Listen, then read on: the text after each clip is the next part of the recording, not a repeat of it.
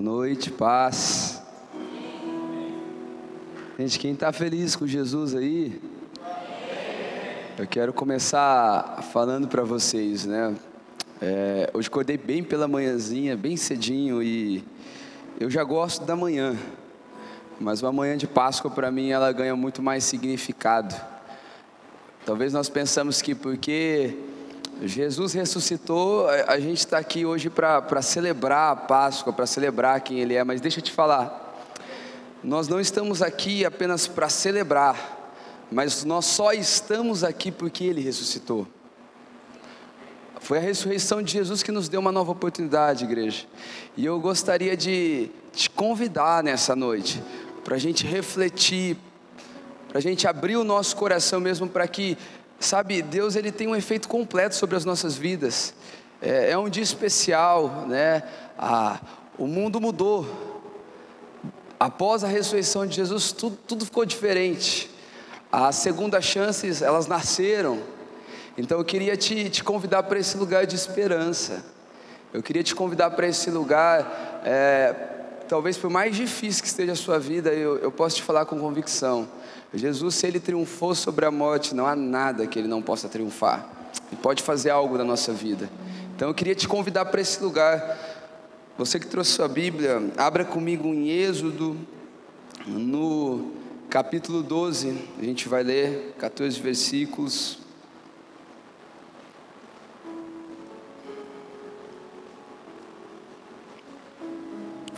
Êxodo capítulo 12. Vamos, irmãos, acharem, digam amém. Tem crente aqui? Eu ouvi dizer que crente gosta de duas coisas. Primeira, né, disparada é comida. Mas segunda é barulho, gente que onde crente chega para comer, os outros têm que ir embora porque tem muito barulho, é verdade? Então não vão só na hora de comer o físico, não, vão na hora de comer da palavra também. Êxodo 12, a partir do verso 1, diz assim: O Senhor disse a Moisés e Arão na terra do Egito, Este mês será para vocês o principal dos meses, será o primeiro mês do ano. Falem a toda a congregação de Israel, dizendo: no dia 10 deste mês, cada um tomará para si um cordeiro, segundo a casa de seus pais. Um cordeiro para cada família. Mas se a família for pequena, para um cordeiro, então o chefe da família convidará o vizinho mais próximo, conforme o número de pessoas. Conforme o que cada um puder comer, por aí vocês calcularão quantos são necessários para um cordeiro Verso 5: O cordeiro será sem defeito, macho de um ano, podendo também ser um cabrito.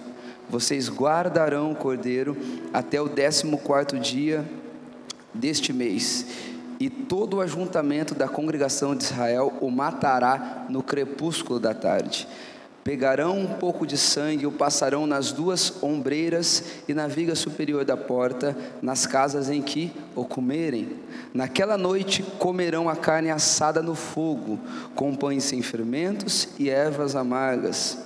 Verso 9: Não comam do animal nada cru, nem cozido em água, porém assado ao fogo, a cabeça, as pernas e as vísceras. Não deixem nada do cordeiro até pela manhã. O que, porém, ficar até pela manhã, queimem, e assim vocês devem comê-los, já prontos para viajar, com sandálias nos pés e cajados na mão. Comam depressa, é Páscoa do Senhor, porque naquela noite passarei pela terra do Egito e matarei na terra do Egito todos os primogênitos, tanto das pessoas como dos animais, e executarei juízo sobre todos os deuses do Egito. Eu sou o Senhor. O sangue será um sinal para indicar as casas em que vocês se encontram. Quando eu vir o sangue, passarei por vocês e não haverá entre vocês pragas destruidoras. Quando eu ferir a terra do Egito, do Egito, esse dia lhe será por memorial e vocês celebrarão como festa ao Senhor de geração geração em geração vocês celebrarão este dia por estatuto perpétuo. Feche seus olhos, vamos orar. Jesus, obrigado por essa noite, Pai. Obrigado por esse dia. Obrigado porque mais um domingo de Páscoa, Pai. O Senhor nos permitiu estar diante da tua presença, juntamente com a tua igreja, Pai, juntamente com a tua família. nós queremos te agradecer, Jesus. Eu quero orar, Pai, para que nessa noite o Senhor venha nos presentear, Pai. O Senhor venha nos agraciar com um ambiente leve, com um ambiente onde o Senhor tenha liberdade, tanto para falar, para exortar, para consolar os nossos corações. Eu oro assim como Paulo, por espírito de sabedoria e revelação para o pleno conhecimento de Jesus Cristo. E Espírito Santo, nós bem sabemos como igreja que foi o Senhor, que foi o Senhor quem ressuscitou Jesus dentre os mortos. Então, o mesmo Espírito da, da ressurreição vem aqui sobre nós aqui nessa noite. Venha ressuscitar pessoas, Pai, espiritualmente. Venha trazer para fora da tumba pessoas emocionalmente aqui nessa noite, Jesus. Jesus, tudo que nós queremos é, é a tua presença. Então, nos, nos agracie com a tua presença. Venha sobre nós, Jesus Cristo. Conforme essa mensagem vai sendo ministrada, o Espírito tem a liberdade para trabalhar sobre os nossos corações, em nome de Jesus, amém. Queridos, nós temos vivido dias onde parece que o significado ele tem sido diluído. Você vai perceber, é um exemplo bem claro, a geração dos nossos avós, talvez até a geração aí dos nossos pais, mas você vai perceber que quando colocavam um nome nos filhos, é porque carregava um grande significado. A gente vai ver para os mais devotos ao catolicismo quantas Marias tem por aí, porque já houve um tempo onde significado para a gente era o que existia de mais importante. Mas nesses dias, quando a gente vai escolher o um nome para o filho, a gente não vai procurar tanto significado. O significado ele é algo que tem se tornado, se tornado até que secundário. Primeiro a gente vai procurar o que? A estética do nome. E a gente tem até uma boa desculpa, né? Eu não quero que meu filho sofra bullying na escola e, e, e por aí vai. Mas a verdade é que o significado ele tem dado lugar para aquilo que é aparente e não só pela geração pós-modernidade que nós vivemos, mas também está muito ligado à nossa cultura ocidental, que visa, você vai ver que toda hora quando levanta um significado, logo depois desse significado a gente vai descobrir que o esforço para levantar o significado era em prol, era com o objetivo de lucratividade. Principalmente para quem é pai aqui nessa noite, você você sabe, você foi comprar ali um ovo para o seu filho, e daí você descobriu que você pagou bem caro e que não veio nada de chocolate. Mas fizeram um marketing bacana para levantar o significado de um brinquedinho que era pequenininho, que você compraria por cinco reais e aquele chocolate você compraria por dez reais. Mas porque houve um, um esforço levantar o significado para aquela criança, para a criança, a gente paga caro. Então nesses dias significado é, é apenas para lucratividade. Não estou generalizando, eu estou falando de uma maneira como geração. Isso também aconteceu com a Páscoa. Porque nós bem sabemos que a Páscoa ela não tem a ver com, com coelhinho, com ovo de Páscoa. E, e abro aqui uma, uma aspas. Presentei mesmo as pessoas que você ama com, com, com um bom ovo de Páscoa. Eu não sou contra, não. E se você foi tiver lá na sua casa que você ganhou, você pode dar para mim, que eu gosto bastante de chocolate. Eu não sou contra isso. É, é toda a forma de demonstração de amor ela é boa. Vocês estão entendendo o que eu estou falando? Mas a Páscoa ela não está ligada ao coelhinho, ela não está ligada ao chocolate, mas ela está ligada ao cordeiro, gente. Ela está ligada ao sangue de Jesus que, que nos redimiu de uma vez por todas.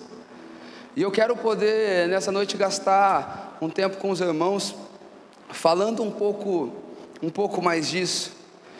E, e para a gente chegar lá, eu quero construir aqui um cenário com você. Eu quero, um primeiro momento, falar do contexto, de quando esse texto base, que a primeira Páscoa foi celebrada, de como isso aconteceu. Mas a gente vai ver que Deus, a, a princípio, ele, ele escolhe um povo, e esse povo era o povo de Israel, que vinha do patriarca Abraão, Isaac, agora Jacó, que se torna Israel. E Deus levanta esse povo, e, e de Israel vem um menino o nome dele era José. Eu não quero me deter nessa história, eu quero passar rápido por ela, mas você vai ver que José, ele era, ele era alguém que ele tinha um dom muito precioso de Deus. Ele interpretava sonhos. E José ele é vendido pelos seus irmãos. Agora é, passa pela casa de Potifar, agora ele vai para a prisão ali do Egito. Certo dia José ele interpreta o sonho de Faraó, a tal ponto que agora José ele se torna o braço direito de Faraó. Depois de Faraó no Egito, não havia ninguém tão poderoso, ninguém com tanta autonomia quanto José. E agora a Bíblia vai falar que 70 pessoas da família de José, eles descem também para o Egito. Êxodo no capítulo 1, no verso 8, a Bíblia vai dizer que agora levanta-se um novo rei no Egito, um novo faraó. E no verso 8 do capítulo 1 vai dizer: E este rei não conhecia José. E agora ele olha para o povo hebreu, para os filhos de Israel, e ele percebe uma coisa: que aquele povo era mais forte do que os egípcios. Mas não só mais forte, mas que, que também aquele povo se multiplicava mais rápido. E ele tenta ali com, com estratégia e com artimanha, ele, ele coloca todo o povo hebreu debaixo de um jugo pesado de trabalho, acreditando que aquele trabalho ia fazer aquele povo não multiplicar tanto, ou não ser tão forte, mas a, a verdade é que aconteceu o inverso. Aquele povo crescia mais, aquele povo se multiplicava mais. E agora ele tenta com uma outra estratégia, ele chama as parteiras ali do Egito, e ele diz para as parteiras: Olha, todo filho de hebreu que nascer, que for menino, vocês matam logo no parto. Mas a Bíblia vai dizer que aquelas parteiras não mataram, elas não mataram aquelas crianças. E é dentro dessa narrativa, é dentro desse cenário que agora nasce Moisés.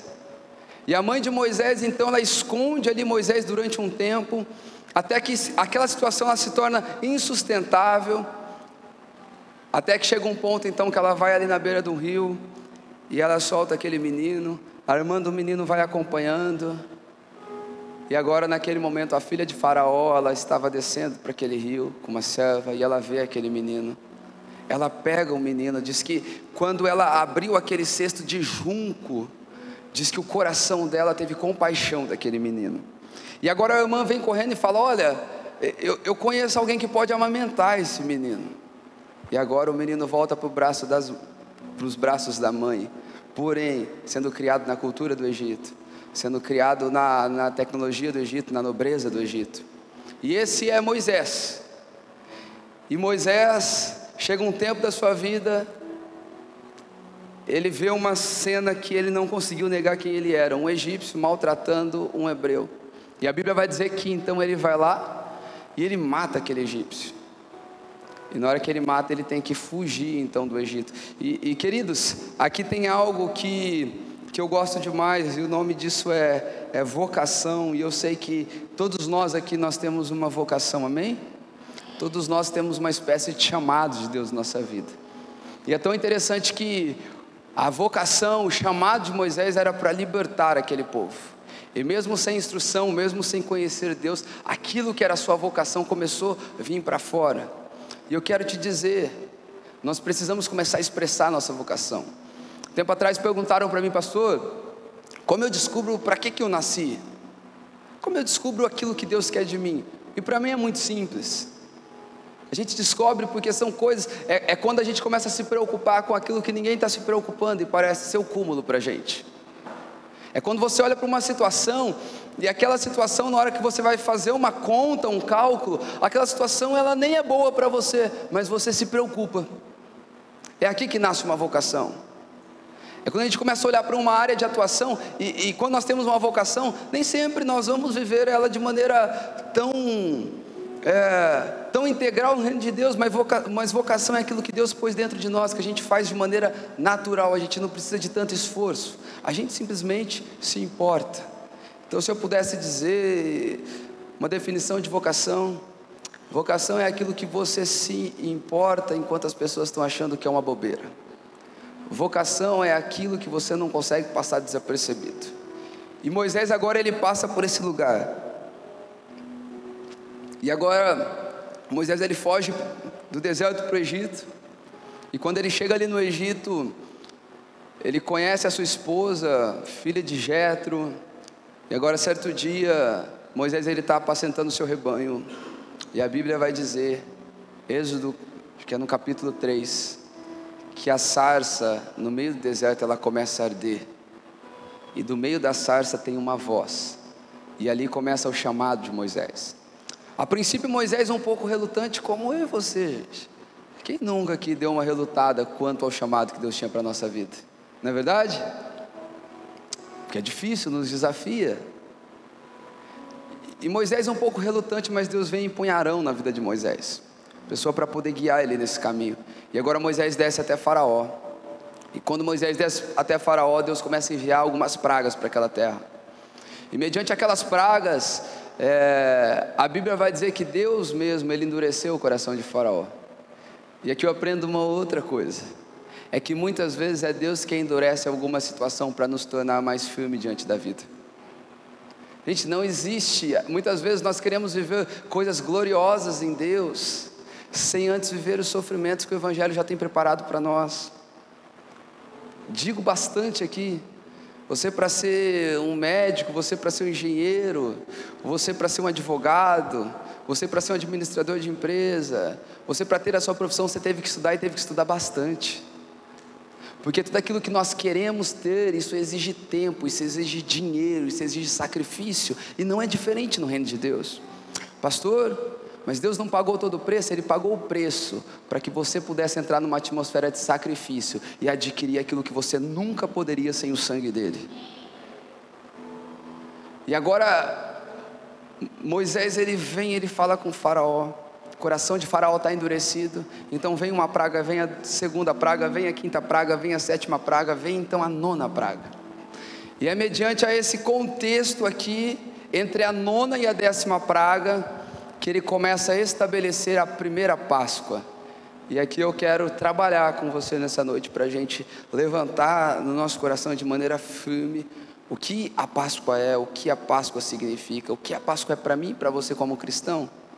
Mas é interessante que ele fala com Moisés, a Bíblia vai dizer que ele fala com Moisés e Arão, e como funcionava esse ritual de Páscoa. E ele começa a dizer dali logo no verso 3: que um homem ele deveria separar um cordeiro, e ele vai dizer que esse cordeiro ele deveria ser um macho de um ano sem defeito.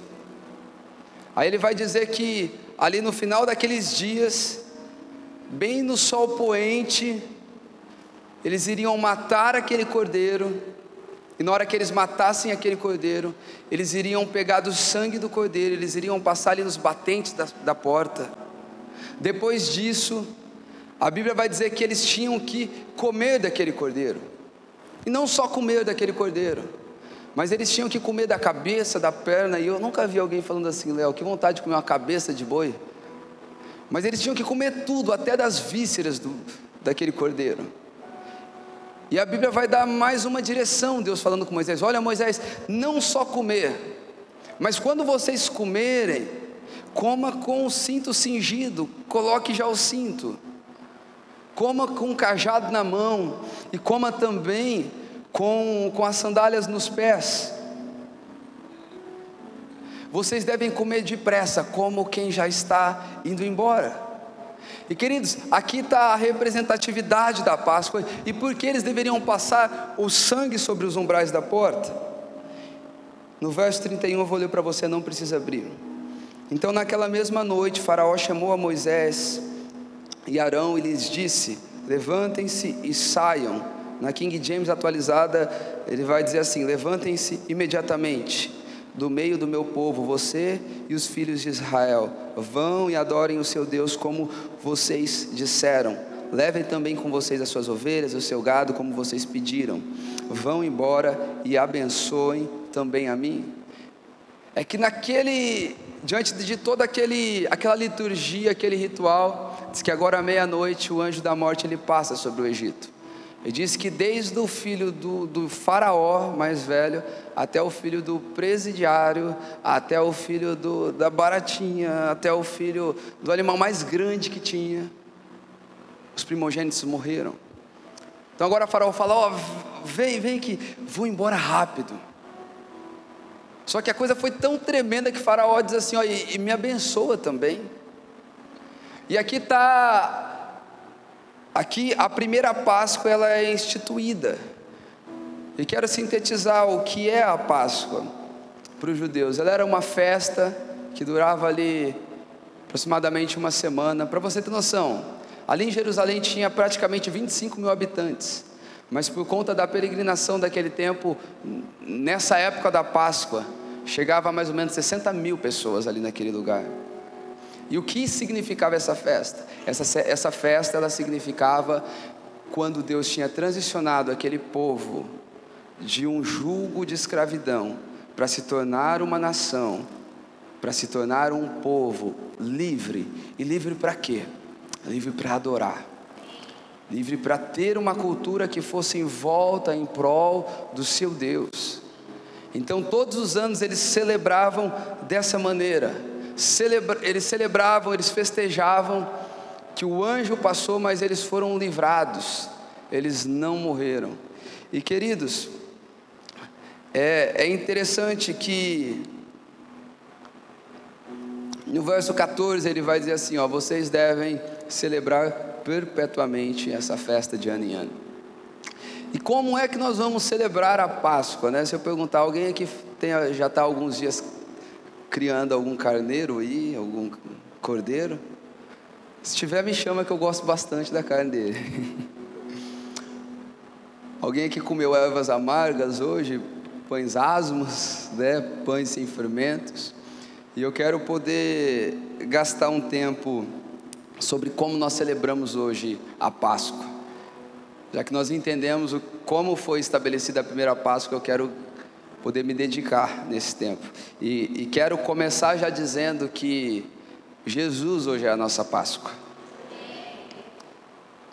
É Ele a quem nós celebramos. Êxodo no capítulo 12, no verso 13, vai dizer assim: ó, Isso vos será por sinal.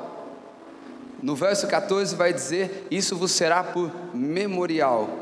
E eu quero ler um texto para a gente fazer uma curva nessa mensagem. Colossenses 2, do 16 ao 17, diz assim: Portanto, que ninguém julgue vocês por causa de comida e bebida ou dia, ou festa, ou lua nova, ou sábado, porque tudo isso tem sido sombra das coisas que haviam de vir, porém o corpo é de Cristo. Olha só o que, Paulo ele está escrevendo aos Colossenses. Ele está dizendo que o sábado, ele está dizendo que as festas, ele está dizendo que tudo aquilo que aconteceu no, no, no Velho Testamento são sombras, mas não são imagens exatas. Luciano Subirá ele vai dizer assim: olha, o Velho Testa, o, o Novo Testamento explica o Velho e o Velho Testamento ilustra o Novo. Ou seja, tudo que está de Mateus a Apocalipse está explicando o que está de Gênesis a Malaquias, e tudo que está de Malaquias até Gênesis está tá ilustrando aquilo que está na nova aliança. Deixa eu ser um pouco mais prático com você. Se você olhar aqui, você vai ver a minha sombra. Ele não gosta muito de mim. Se você olhar ali atrás, você não vai ver aqui, mas você pôr a mão aí na luz, você vai ver a sombra da sua mão, então você sabe que é a sombra de uma mão. Você sabe que essa imagem ela está apontando para uma mão. Porém, você não vai conseguir ver que eu, que eu estou com uma aliança, você não vai conseguir ver, sabe, as minhas digitais, você não vai conseguir desfrutar mesmo de um olhar um, um, pouco mais apurado da minha mão. E é disso que ele está falando. Ele está falando: olha, todas as festas que aconteceram lá atrás, tanto o sábado, quanto os dias, quanto toda a liturgia que tinha lá, eles não tinham a imagem exata, eles eram, reali eles eram sombras, eles eram figuras de imagem que estavam apontando para uma realidade. Quantos conseguem me entender? E é interessante, dizendo isso, que em 1 Coríntios, no capítulo 5, no verso 7, Paulo ele vai dizer assim na parte B: Pois também Cristo, o nosso Cordeiro Pascual, foi sacrificado. Ou seja, Jesus, ele, ele é esse cordeiro. Lá atrás, o cordeiro tinha que ser morto de ano em ano. Mas agora Jesus, ele veio como uma oferta perfeita. Ele se entregou e o cordeiro não precisa ser mais morto de um ano em ano. Nossa, nossa casa não precisa mais cheirar sangue, gente. Porque o sangue foi passado no umbral do nosso coração. E nós estamos livres do poder da morte. Sabendo então que Jesus é a nossa Páscoa, como então celebraremos a Páscoa? Como então faremos isso? E eu quero poder dividir em alguns tópicos. Eu disse de manhã que era quatro, depois disseram que eu falei cinco, mas eu, eu acho que é quatro. Então, o primeiro tópico, a primeira maneira da gente celebrar a Páscoa, é, é sabendo que Cristo nos livrou dos nossos pecados.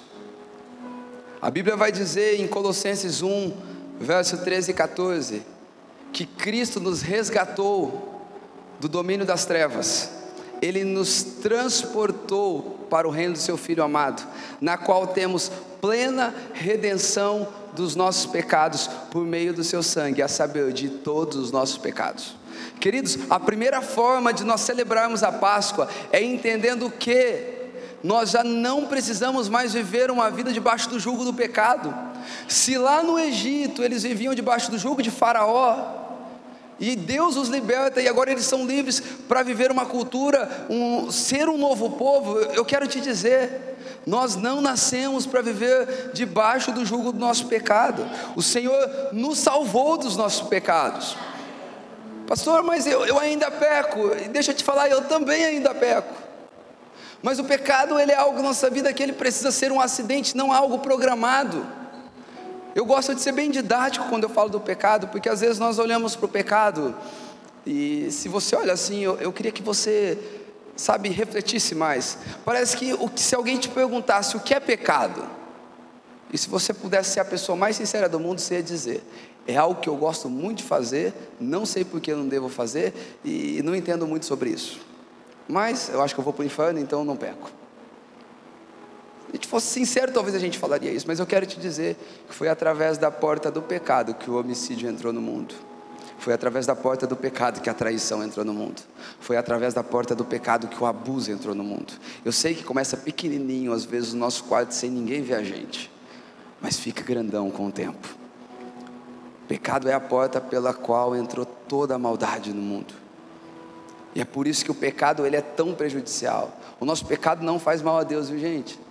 Quando Deus fala para você não pecar, filhinhos, não pequeis. Não é porque Ele está dizendo que a cada pecado seu Ele está recebendo um, sabe, uma espécie de um tiro lá no céu. Está dizendo, filhinho, não pequeis, porque o pecado te destrói e eu quero te guardar para uma eternidade. Filhinhos, não pequeis, porque o pecado distorce aquilo que eu projetei para você. Filhinhos, não pequei, porque o pecado não te deixa ver as riquezas da eternidade que estão em Cristo Jesus. Então o pecado não é simplesmente, por que, por que, que eu não vou pecar? Abra comigo Apocalipse no capítulo 5, para a gente ver um pouco mais sobre isso. Apocalipse capítulo 5, a gente vai ler do, do, do verso 9 ao 12.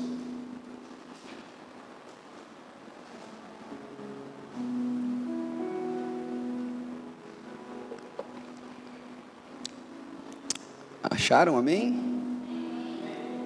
Diz assim, a partir do verso 9: E cantavam um, um cântico novo, dizendo: Digno és de pegar o livro e de quebrar os selos, porque foste morto, e com teu sangue comprastes para Deus os que procedem de toda tribo, língua, povo e nação, e para o nosso Deus os constituístes, reino e sacerdote, e eles reinarão sobre a terra.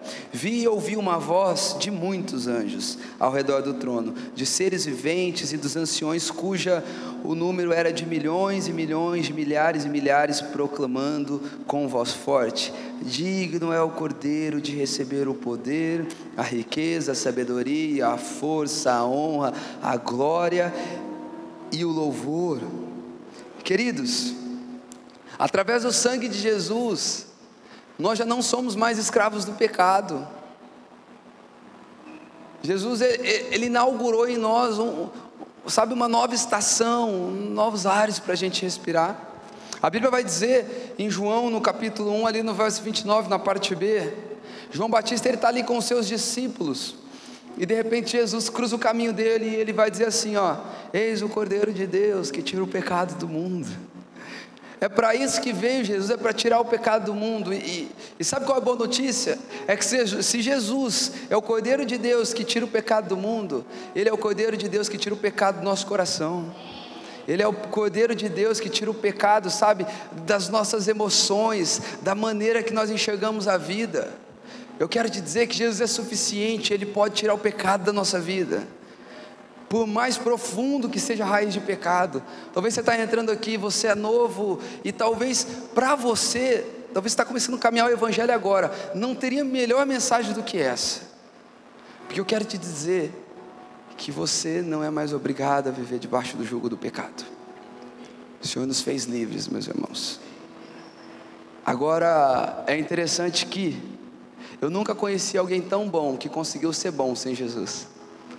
Mas também nunca conheci alguém tão ruim que não conseguiu se tornar bom depois que encontrou Jesus. Porque é Jesus que faz isso na nossa vida. É Jesus quem nos muda, meus irmãos. É quanto mais nós temos de contato com Jesus, mais a nossa vida é transformada. Eu queria, sabe, te desafiar nessa noite.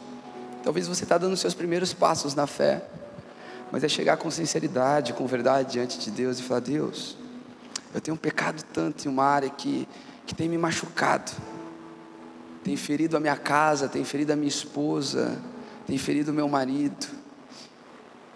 Deus me ajuda a vencer essas dificuldades. me ajuda a tirar esse pecado da minha vida. Então, a primeira maneira da gente celebrar a Páscoa hoje é não vivendo mais debaixo do jugo do pecado, é nos apropriando da liberdade em Jesus que, que através do sangue dele foi disponibilizada para mim e para você. Amém, queridos? Agora, uma segunda maneira da gente celebrar essa Páscoa, e é o segundo tópico, é entender que Deus nos fez um novo povo. Você vai ver que o significado dessa palavra Páscoa é uma palavra sempre é ruim de falar para mim. É pesar. É assim. que é uma variação de um outro verbo que é passar, que significa passagem. Lá no Egito, até aquele momento, eles viviam como escravos de um povo, ou seja, eles não tinham liberdade para manifestar aquilo que era a verdade deles, como cultura.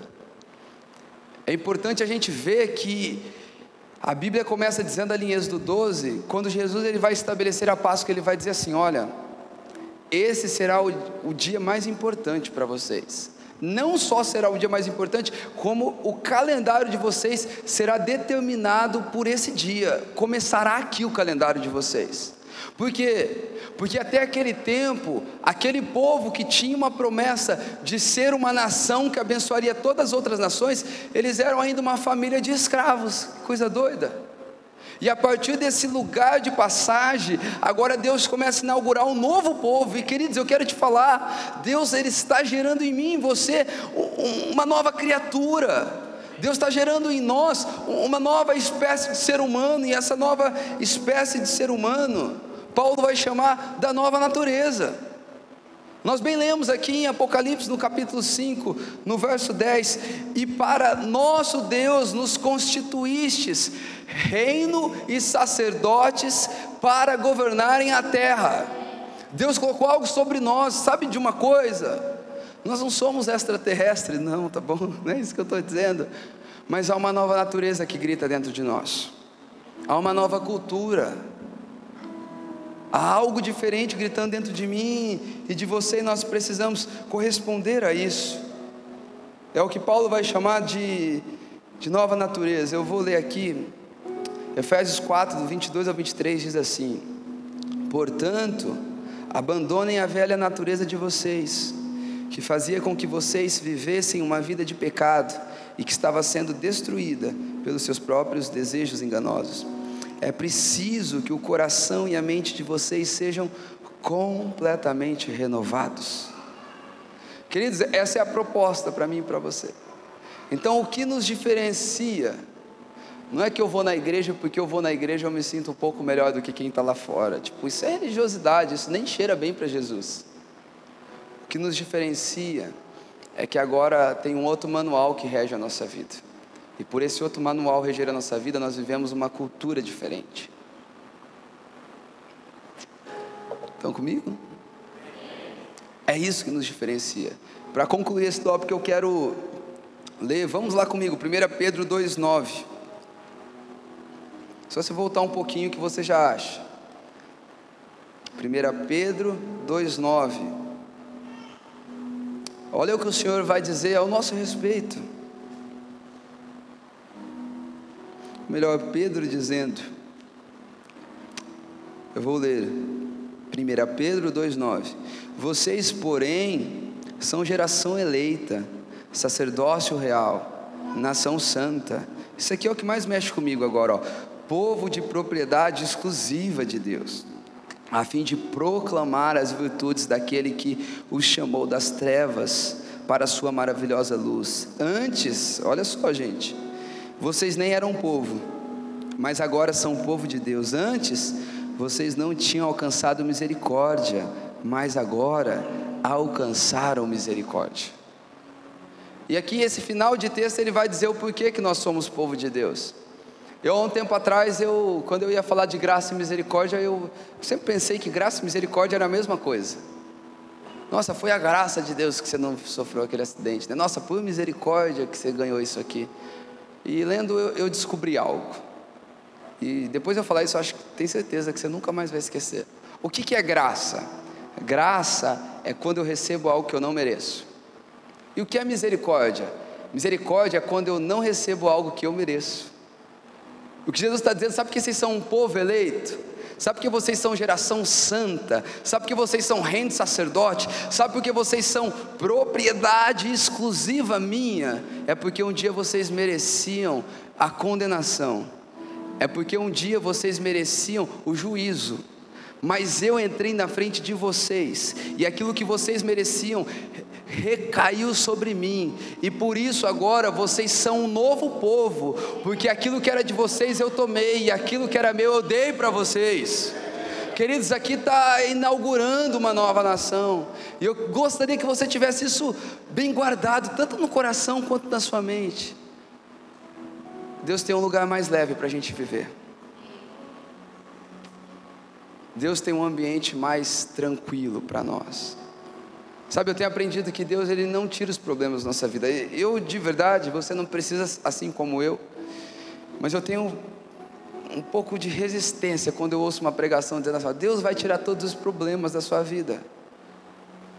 Gente, como é que Deus vai tirar aquilo que é a ferramenta mais relevante na formação de quem eu e você é? Você vai ver que Deus estava fazendo um novo povo. E onde foi? Foi no deserto. Sabe por quê? Porque quando Deus te promete algo lá na frente, agora Ele vai propor para você uma jornada. E essa jornada não é só questão de tempo, é nessa jornada que Deus vai te preparando em meio aos problemas, em meio aos desertos da vida, para que quando você chegar na terra que foi prometida, que foi preparada, você também vai ser alguém preparado. Dá para ouvir um amém aqui de vocês? Deus não vai tirar os problemas. Seria bom dar um glória a Deus, né? Deus não vai tirar o seu problema. Porque os problemas são, são importantes para a nossa vida. De verdade, é no meio dos problemas que a gente cresce. É no meio dos problemas que a gente descobre que há outra, outras alternativas na vida. E é aqui que Deus vai nos preparando para ser um novo povo. E eu acho isso maravilhoso. Agora, uma terceira forma da gente celebrar a Páscoa, sendo ela uma ordenança de Deus como um estatuto perpétuo, é a gente entender que Deus saciou a nossa fome. Que para mim é, é maravilhoso. Porque Deus não só nos livrou da condenação do pecado pelo seu sangue, mas agora Ele dá o seu próprio corpo para que a gente se alimente. E talvez você está chegando aqui hoje e fala, gente, o que esse pastor está falando? A gente vai ser meio canibal para Jesus? 1 Coríntios ele vai dizer: Este é o meu corpo. Paulo, citando as últimas palavras ali de Jesus na última Páscoa: Este é meu corpo, que é dado por vocês. João 6 também a gente vai ver: Jesus ele multiplica o pão. E agora chegam diante dele e perguntam: oh, a gente quer ver um sinal. O pastor Jordão ministrou aqui na semana passada.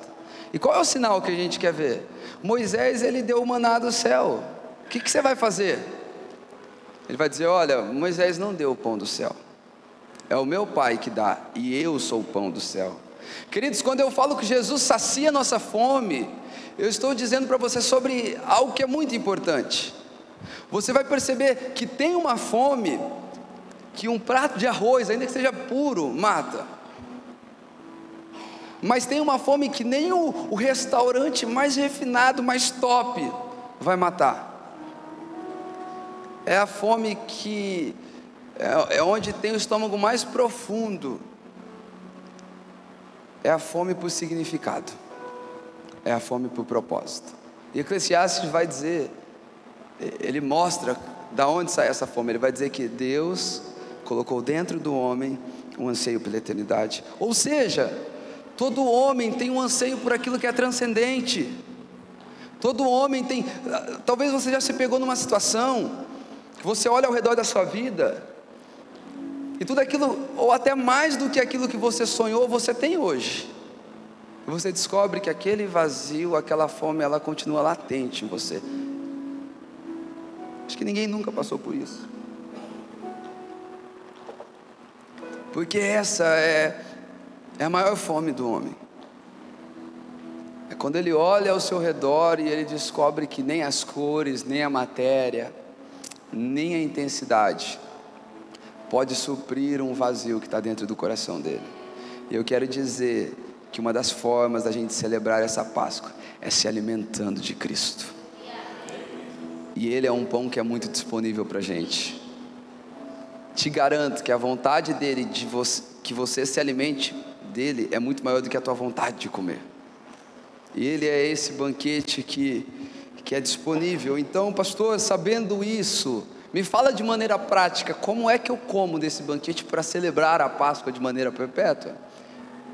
E lá em Êxodo 12 também explica sobre isso. Ele vai dizer a primeira coisa: vocês comerão junto com o pão sem fermento e é interessante, como assim eu vou comer com pão sem fermento? 1 Coríntios, no capítulo 5, no verso 8, vai dizer assim: ó, celebrem a festa, mas com o pão sem fermento. O fermento da, sem o fermento da maldade e do mal. Mas celebrem com o pão, o pão da pureza e da sinceridade. Sabe o que, o que ele está querendo dizer? É que o primeiro passo para a gente se achegar e se alimentar de Jesus é através da sinceridade e da verdade do nosso coração. É quando nós somos sinceros com o nosso Deus, é quando nós nos achegamos diante dele com a nossa verdade, ainda que a nossa verdade seja a pior coisa que a gente tem para dizer para Deus. Porque quando nós não temos verdade e sinceridade, nós nos tornamos bons religiosos, gente. E Deus ele não quer uma boa performance de mim e de você. Sabe o que Deus quer? Deus quer que a gente se ajoelhe diante dele e fala: "Deus, eu não estava com vontade de vir aqui, mas eu estou aqui porque eu sei que é só em ti que eu encontro a verdade. Eu sei que é só em ti que minha alma é saciada. É dessa verdade que eu estou falando." Então o primeiro passo é esse, é o pão sem fermento é chegar diante de Deus esvaziado das nossas cobiças, das nossas ambições, e dizer: Deus, aqui está a minha verdade, aqui está a minha sinceridade. Não estou tão bem assim, não estou legal como tu deveria estar. Deus não está querendo Superman, gente. Está querendo pessoas verdadeiras, pessoas sinceras. E tenho dito aqui nesse púlpito, a nossa verdade, a nossa sinceridade, ela é um atributo primário para Deus poder desenvolver o seu plano na nossa vida. Então eu queria te, te chamar. Talvez você já está com tanta pose de crente que teu coração já não encontra lugar para você ser tão verdadeiro com Deus. E eu queria te chamar para você se olhar nesse momento. Para você conseguir olhar para dentro e ver o que é real e o que é automático. Esse é o primeiro passo. Agora ele vai dizer também que não era só com os pães sem fermentos, mas ele vai dizer que também era com ervas amargas. E as ervas amargas, elas apontam para o quê? Para o sofrimento de Jesus. E nós precisamos entender, e daqui não tem como fugir, o próximo tópico vai falar ainda mais disso. É o próximo subtópico. É que para todo aquele que decide viver para Jesus, já existe sim sofrimentos reservados para nós. Existem ervas amargas no Evangelho, gente. E não tem como a gente fugir. Eu dei um exemplo aqui, bem simples, pela manhã. Mas você imagina assim, e deixo bem claro, não é o exemplo da minha casa, porque em casa, acredite, eu sou mais chato do que você pensa. Sou mesmo, a Mandinha já está com uma coroa de glória. Não é assim, né, amor? Mas imagina você, homem. Sua mulher ela saiu, então você, como ela saiu, você vai lá e lava toda a louça para ela. Mas na hora que ela chega, ela não olhou para a louça. Ela olhou para o lixo que você não levou para fora. E ela te pergunta, mas você não levou o lixo para fora? É um exemplo simples, tá? Mas é nesses lugares. Você tem duas escolhas. É olhar e jogar na cara dela que você lavou toda a louça. Ou simplesmente ir lá e pegar o lixo e levar para fora. E de repente, na hora de você levar esse lixo para fora, ela vai ver que você lavou a louça. Sabe o que você fez nesse momento? E eu quero te falar, isso é evangelho. Você comeu das ervas amargas. Você teve vontade. Sabe o que é as ervas amargas? É quando a gente tem vontade de ser entregue para nós mesmos, mas a gente diz não para mim. Quando a gente começa a ter um coração e, e, talvez você vai chegar ali, sua esposa, ela vai ver que você lavou a louça, ela vai te dar um abraço. E, gente, é, é muito mais difícil fazer esse tipo de coisa do que pregar na igreja, sabia?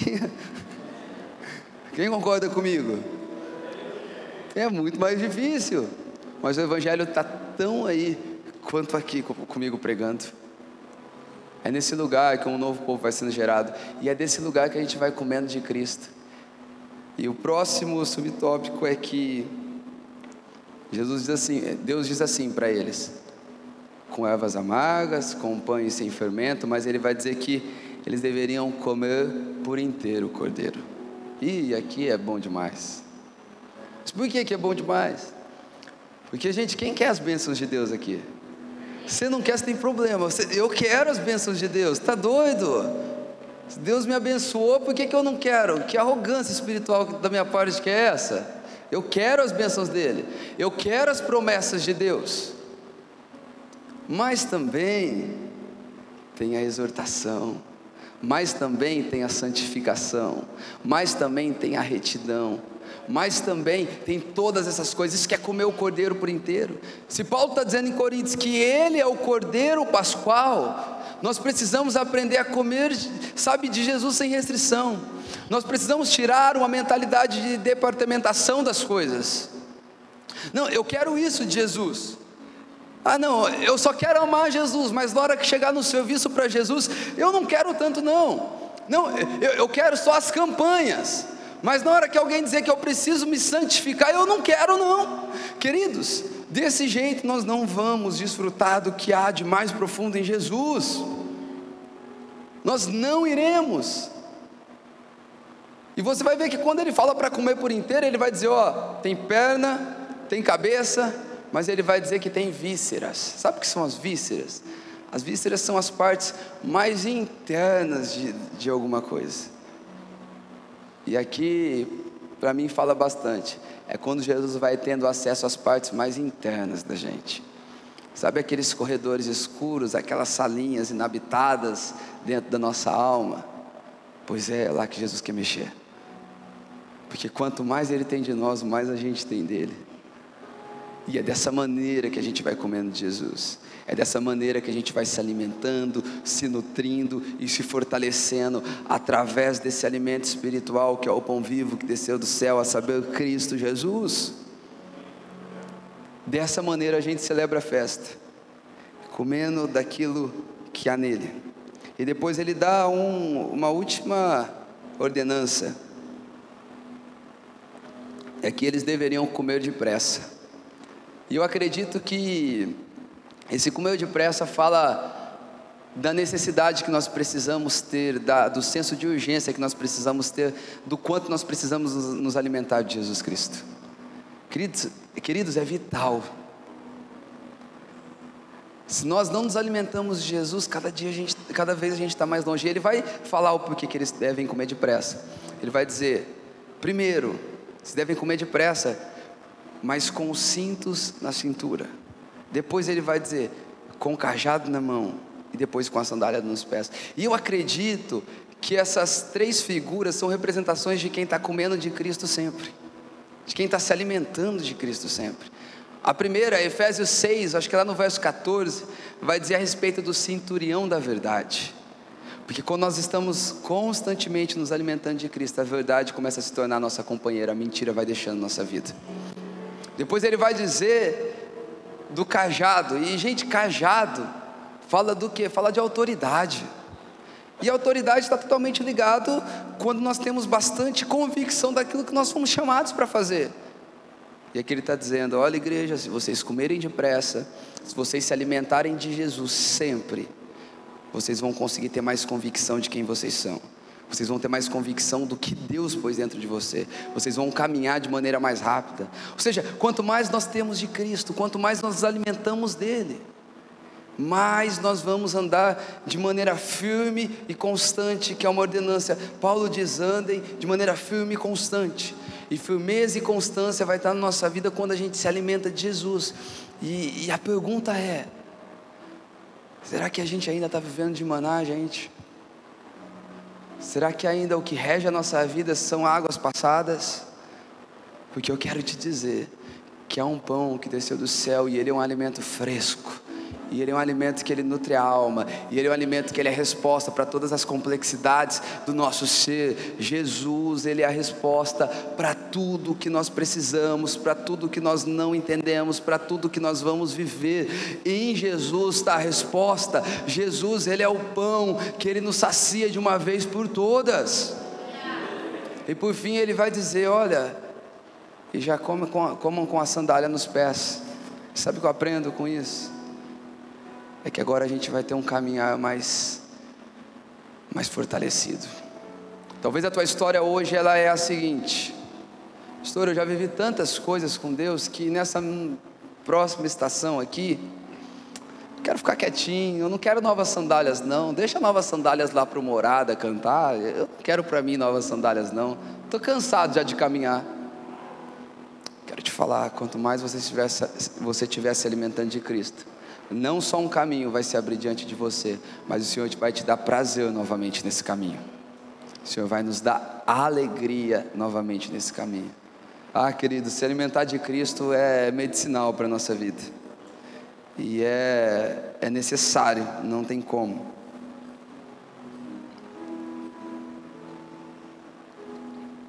Eu falei de três tópicos, né, até agora. Eu descobri porque eu falei aqui, no, no último está o quinto e é o quarto.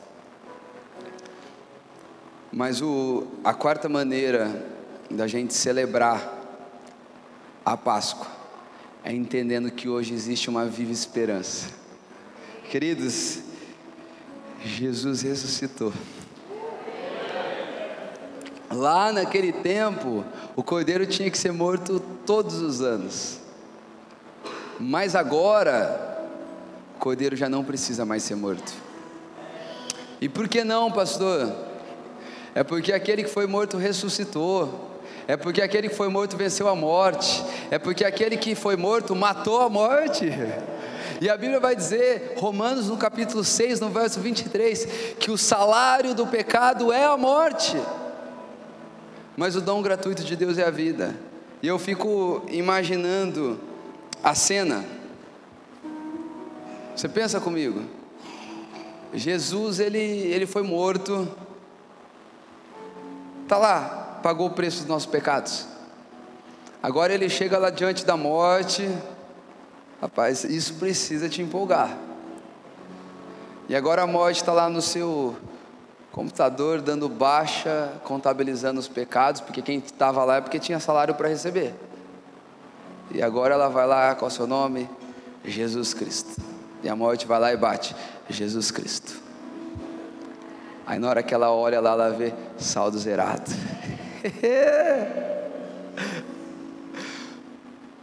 Gente, o saldo era zerado, ele não merecia a morte, então ele falou assim: agora para a morte, Apocalipse vai dizer disso, então dá a chave da morte na minha mão, agora todo domínio sobre a morte, sobre a vida estava sobre ele, e aquilo que um dia era morte, hoje é vida, aplauda ele, ele merece, agora é vida, Jesus é a esperança além da vida, ele merece. Agora, qual que é o nosso problema? É que ele ressuscitou, mas a gente está que nem aquelas mulheres em Lucas, capítulo 24, no verso 5, na parte B. Eles estão indo ali pela manhã, domingo, cedinho, indo visitar o túmulo. E agora um jardineiro abençoado diz assim para elas: Por que, que vocês procuram entre os mortos aquele que vive? Ah, queridos, João capítulo 11, Jesus ele chega ali em Betânia. E está todo mundo apavorado, por quê? Porque a morte visitou aquela casa. E ele olha e fala assim: Não, não. Era morte antes de eu chegar, mas agora que eu estou aqui apenas dorme. Igreja, talvez tenha algo que morreu na sua vida que você já nem sabe mais o caminho de volta. Deixa eu te falar: com Jesus não está morto, com Jesus apenas dorme. Sabe o que ele tem a dizer para nós? João, vem para fora vocação vem para fora. Mas, pastor, estava morto. Uma nova milha vem para fora. Uma nova esperança vem para fora. Queridos, em Cristo não há mais morte. Agora a maior problemática do ser humano está resolvida em Cristo. É que Jesus ressuscitou, cara. E porque Ele ressuscitou, nós podemos estar aqui nessa noite. Quero poder ler algo para você. Não marchamos mais para uma escuridão sem fim, mas para um amanhecer radiante. Não caminhamos mais para um túmulo gelado e frio, como aquelas três mulheres depois da morte de Cristo. Pelo contrário, hoje caminhamos para receber uma coroa de glória caminhamos para encontrar aquele que morreu, ressuscitou, vive e voltará. Queridos, eu queria ter um tempo de oração com vocês, vamos? Pode ficar de pé.